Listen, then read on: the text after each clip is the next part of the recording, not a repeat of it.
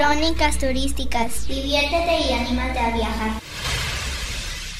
Las murallas de Campeche, un punto importante en la ruta de los corsarios.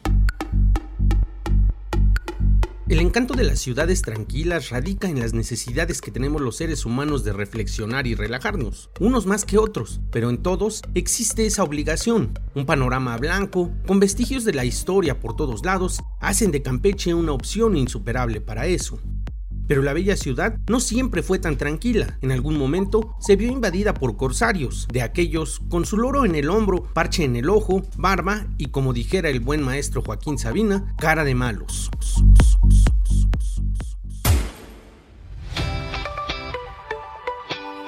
Al encontrarse en la ruta de las embarcaciones, Campeche tuvo la necesidad de construir murallas que la protegieran de invasiones y ataques, legado que permanece hasta nuestros días. Cual corsarios, nosotros decidimos invadir la ciudad, solamente que llegamos en son de paz y con el ánimo de vacacionar.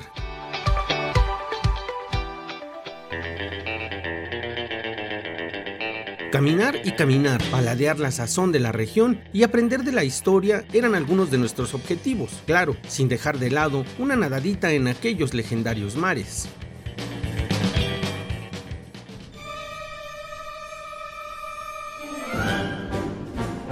El camino desde Chetumal, Quintana Roo es largo, pero es parte del trayecto para volver a la Ciudad de México en automóvil. Los 420 kilómetros y 5 horas y media de camino permiten al viajero extrañar la caminata, anhelar la comida y sentirse sedientos por el calorcito.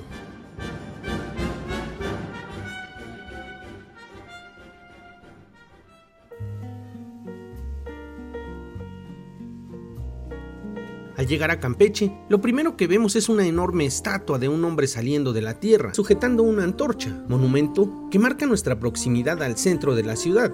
La carretera costera del Golfo, por donde circulamos, se encuentra en muy buenas condiciones, incluso nos permite ver el mar, engalanado, como dijera Agustín Lara, por las palmeras borrachas de sol. Pasamos la monumental bandera mexicana y en la calle 51 giramos para buscar un lugar seguro donde dejar el auto. Luego de cinco minutos, estacionamos el auto y a comer se ha dicho. Mariscos, con un poco de arroz para mantenernos ligeros y una cerveza para rehidratarnos.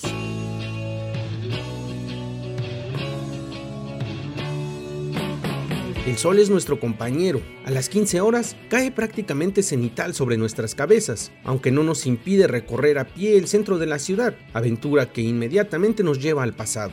Para donde volteamos, existen monumentos que nos remiten a 1540, año en que se fundó la ciudad. Una glorieta de la calle 49 nos recuerda que el tiempo se quedó detenido en esta hermosa ciudad porteña. Con su majestuosidad, una muralla circular sirve de separación para la circulación de los automóviles.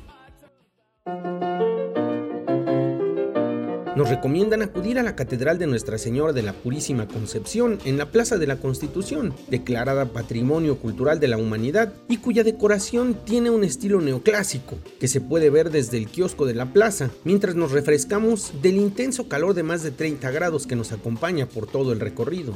Para nuestra mala fortuna, la histórica iglesia estaba cerrada, así que nos conformamos con mirarla por fuera y nos aproximamos a la calle 10, porque vimos un transporte turístico llamado tranvía de la ciudad, en el cual hicimos un recorrido comentado por el centro histórico. Regresamos al centro para emprender una nueva caminata. Ahora habrá que subir al fuerte de San Miguel, un monumento histórico más de Campeche, aunque si lo pensamos bien, la ciudad en sí misma es un vestigio palpable del esplendor novohispano.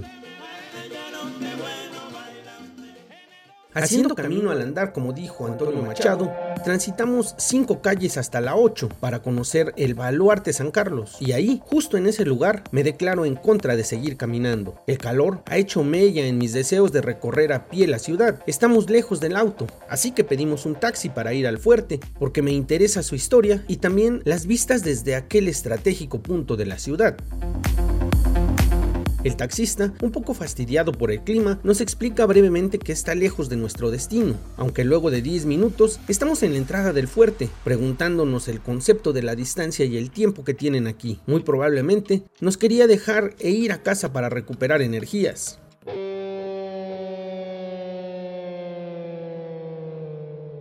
La entrada, cual palacio medieval, es una puerta que se convierte en puente para dar acceso a los visitantes. Unos cuantos pasos son suficientes para retomar la expresión de sorpresa. Al interior, todo de piedra. Pensamos en la época de esplendor, cuando todo esto era utilizado para defender el terruño y revalorar las relaciones interpersonales de los habitantes campechanos.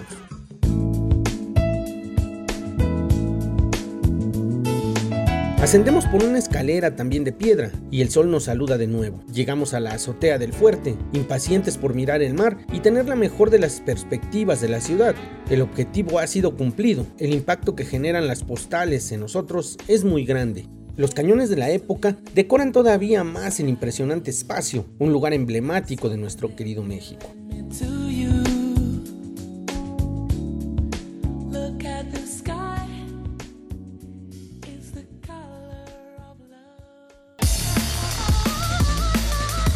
Viajar es un deleite y más cuando se hace en compañía. Lo espero en la próxima crónica turística y le dejo mi correo electrónico para cualquier comentario o sugerencia, trejohector.gmail.com. Muchas gracias.